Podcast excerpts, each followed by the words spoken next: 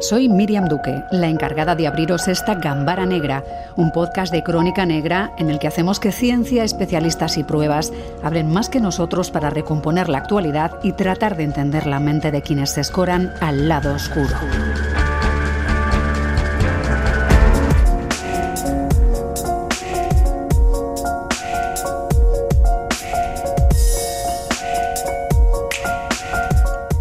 Conocido como crimen de la maleta es el último homicidio conocido en Euskadi y de él hablamos con Ainhoa de las Heras, periodista especializada en sucesos y tribunales. Un viaje al 19 de agosto de 2023 cuando una llamada alertaba de la presencia de lo que parecía un cadáver en una maleta a la que alguien había dado fuego.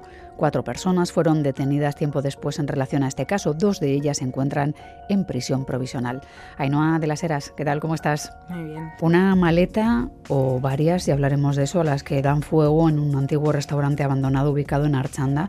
Pero ¿qué sabemos de la víctima, de los motivos que tuvieron para acabar con su vida? Bueno, vamos a tratar de acercarnos a este caso y yo diría que lo primero va a ser rebobinar un poco, ¿no? hasta el día en cuestión, Ainhoa. Pues se descubrió el mismo día que todos nos preparábamos para bajar al chupinazo de Astenausia, un sábado 19 de agosto. Dos indigentes que iban a dormir al restaurante abandonado Miramar de Archanda eh, sobre las 5 de la madrugada entraron en el viejo edificio y al fondo de la primera planta, en una esquina, vieron una pequeña hoguera. Entonces se acercaron y comprobaron horrorizados que dentro de dos maletas eh, había lo que parecían ser restos humanos. Eh, muy asustados llamaron al 112 con un teléfono que tenían que solamente permitía hacer llamadas. patrullas de la Archancha de la comisaría de Erandio porque está dentro del término municipal de Sondica, se acercaron hasta a este lugar y efectivamente confirmaron que se trataba de un cuerpo descuartizado y calcinado. ¿Qué es lo que hasta ahora ha conseguido aclarar la autopsia del cuerpo Ainhoa? La autopsia a los restos bastante deteriorados mm. permitió averiguar que presentaba un golpe en la cabeza, que esa podría ser la causa de la muerte, producido, según los forenses, por puñetazos o por una herramienta y que llevaba fallecido al menos dos días. También encontraron otros eh, detalles importantes para identificar a la víctima, como que tenía una prótesis en una pierna o que no tenía dientes. Mm, entiendo que lo de la prótesis es importante porque, si no me equivoco, la mayoría tienen una suerte de número de serie, ¿no? que permite un poco seguir la pista, al menos para la policía, hasta localizar un informe o tirar un poco del hilo de una identificación, ¿no? aunque no sé si esto ha sido lo más eh, destacado en este caso, pero es verdad que una prótesis ah, ayuda a avanzar mucho en una identificación de un cadáver. ¿no? lo mismo que los dientes, ¿no? Mm. Si has ido al dentista y tiene tu tu molde completo, ¿no? Eso es. Pero no, no, no, fue necesario porque también los investigadores habían recogido eh, dedos de, de, la mano para cotejar con, la, con una posible huella dactilar si la persona estaba eh, fichada pero entiendo que tendrían que rehidratar o hacer algún tratamiento, ¿no? Pero claro, estamos hablando de un cadáver que estaba muy calcinado, en, al muy menos en partes. Sí, sí, eh, había que someterlo a un proceso de rehidratación que se hizo y sirvió como como una prueba más, pero los investigadores durante la inspección encontraron un chaleco en el que podía leerse parcialmente la Antegibatuac. Eh, esto resultó una prueba fundamental.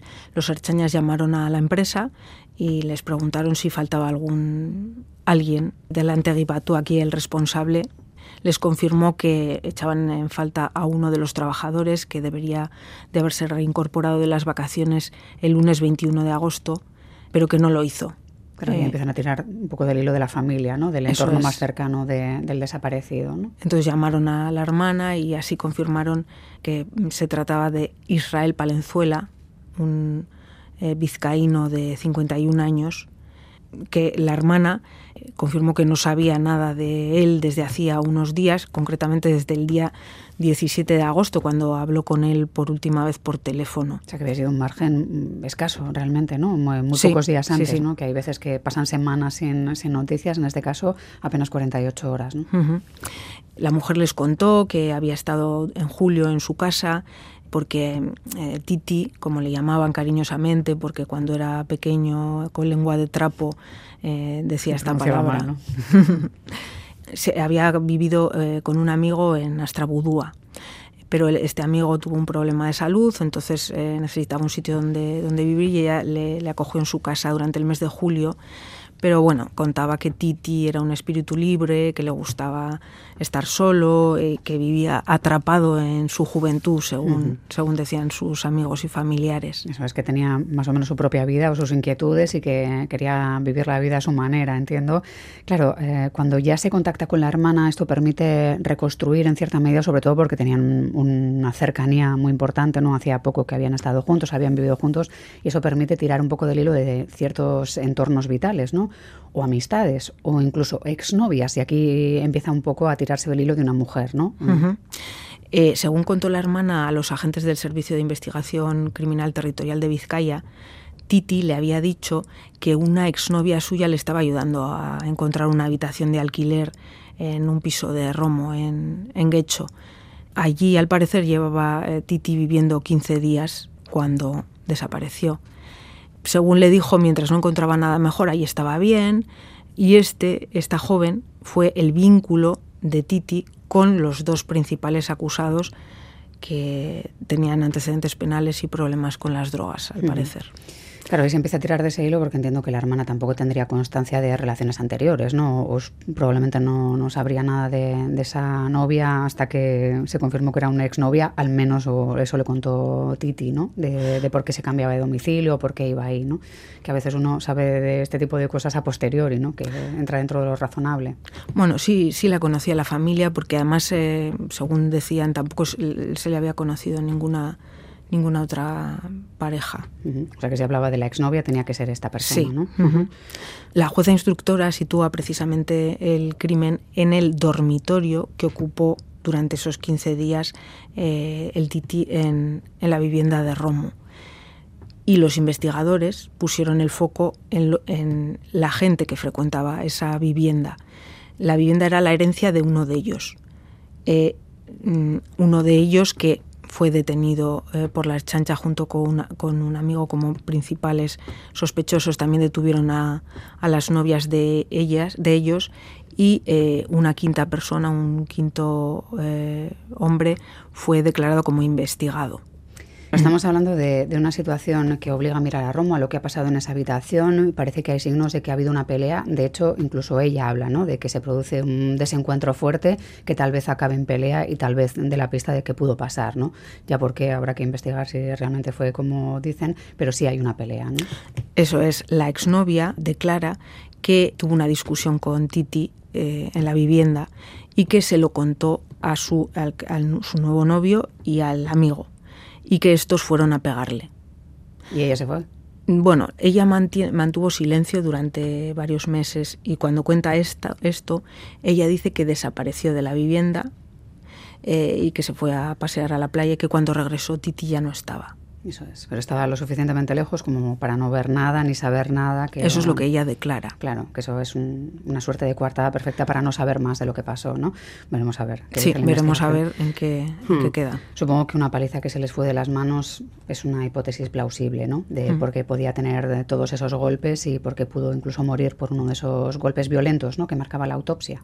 Eso es la principal tesis de de los investigadores es que se les fue de las manos, que empezaron a, hacer eh, una agresión que, terminó de esta manera. Después se sintieron un poco acorralados y decidieron deshacerse del cuerpo de la peor manera. Mm, rápidamente. Descuartizaron y lo trasladaron en, en, dos maletas o en una maleta y un carro de la compra hasta Archanda, donde le prendieron fuego.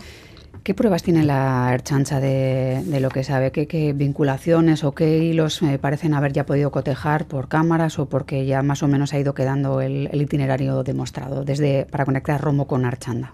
Entre las pruebas que han trascendido, eh, eh, la otra chica también detenida declaró que ese día los dos eh, principales sospechosos se fueron juntos en el coche de uno de ellos, un Volkswagen Golf, que precisamente aparecen las imágenes grabadas eh, por las cámaras de una gasolinera del Alto de Santo Domingo en las horas previas al hallazgo del cuerpo. En esas imágenes se ve cómo mm, las personas que iban en este vehículo, que eran dos, rellenan una botella con lo que puede ser combustible, con gasolina.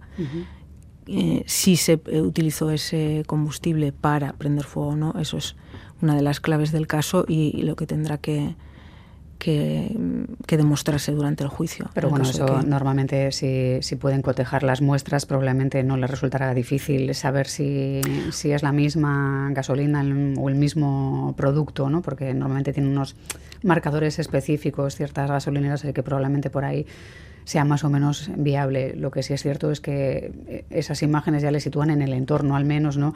Y bueno, pues con esa garrafa, bueno, pues una pista más. Parece un indicio bastante mm, fuerte. Claro, eh, luego estaría los móviles también, ¿no? que son otro de los puntos que a veces nos conectan con lugares en los que no nos gustaría ser reconocidos eh, para que no se sepa que hemos estado ahí, pero también ahí. ¿no? El móvil, el móvil lo, chiva todo. ¿no? Es una extensión de la persona y es una de las principales eh, claves de una investigación criminal. Hmm.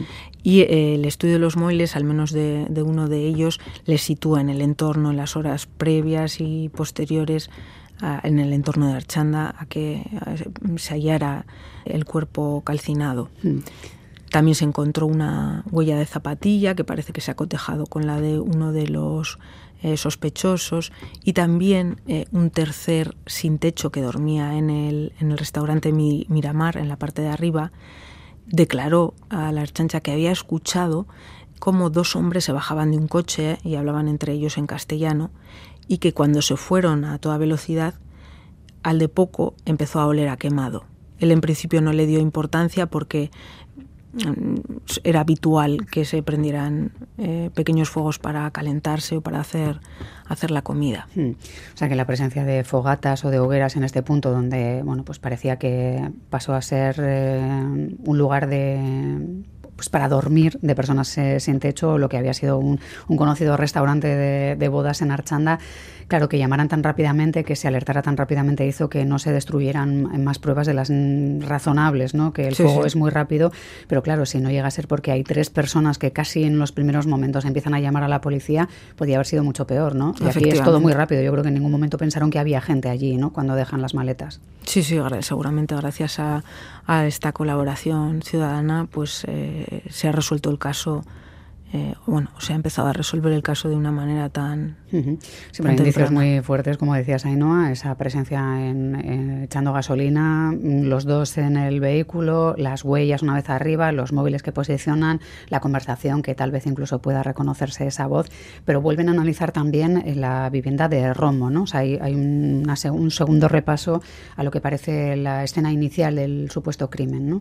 Sí, eh, por segunda vez, porque ya la habían inspeccionado en septiembre eh, entonces, a raíz de las detenciones, de las cuatro detenciones más el quinto investigado, la Archancha vuelve a inspeccionar el, piso de Romo y localizan, según el auto de, prisión provisional, eh, restos de sangre en una habitación que están siendo analizados. No sabemos en qué eh, cuál habrá sido el resultado, pero están siendo analizados. Y también se, se, encuentran unas herramientas de carpintero muy similares a unas que habían aparecido eh, en la inspección ocular en el restaurante Miramar, tras el hallazgo del cuerpo. O sea que parte de las armas pudieron eh, dejarse ahí para que el fuego también hiciera su trabajo, pero se localizaron también, ¿no? O todo apunta que se localizaron también. Y bueno, luego será fácil para los forenses que hacen siempre un gran trabajo localizar cuáles pueden encajar con, con esas heridas que presenta en el cuerpo, en la cabeza, porque eso es eh, bueno, fácilmente para, para, quienes están especializados. En casos así, que a veces nos olvidamos un poco de la víctima, estaba bien Ainhoa que nos recordases de quién estábamos hablando, a las familias les duele también que se hable casi de las cosas más más técnicas y nos olvidemos a veces de, de quién era, ¿no? Y, parece que Titi estaba pues, en, en el lugar inadecuado casi por, por una casualidad de la vida, ¿no? Que estaba ahí como podía haber estado por serendipias de la vida más positivas en cualquier otro sitio, ¿no? Sí, bueno, la familia de Titi, tanto sus hermanos como sus tíos están destrozados. Dicen que era un niño grande, que disfrutaba de todo como si fuera la primera vez. Le gustaban especialmente las celebraciones, los cumpleaños, la noche vieja. Lamentablemente esta Navidad se la va, se la va a perder. Luego quedará esa investigación para ver si preguntó algo que no debía o vio algo que no debía en ese piso o realmente fue una discusión que se fue de las manos, porque entiendo que aquí sí que habrá diferentes hipótesis abiertas, ¿no? Unos abogados eh, dirán una cosa y me imagino que quienes les defienden intentarán llevarlo por otros derroteros.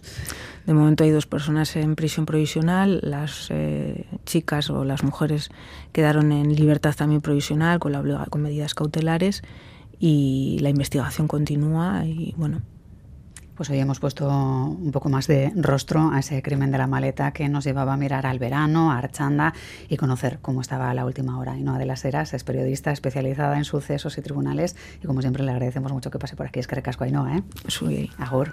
Agur.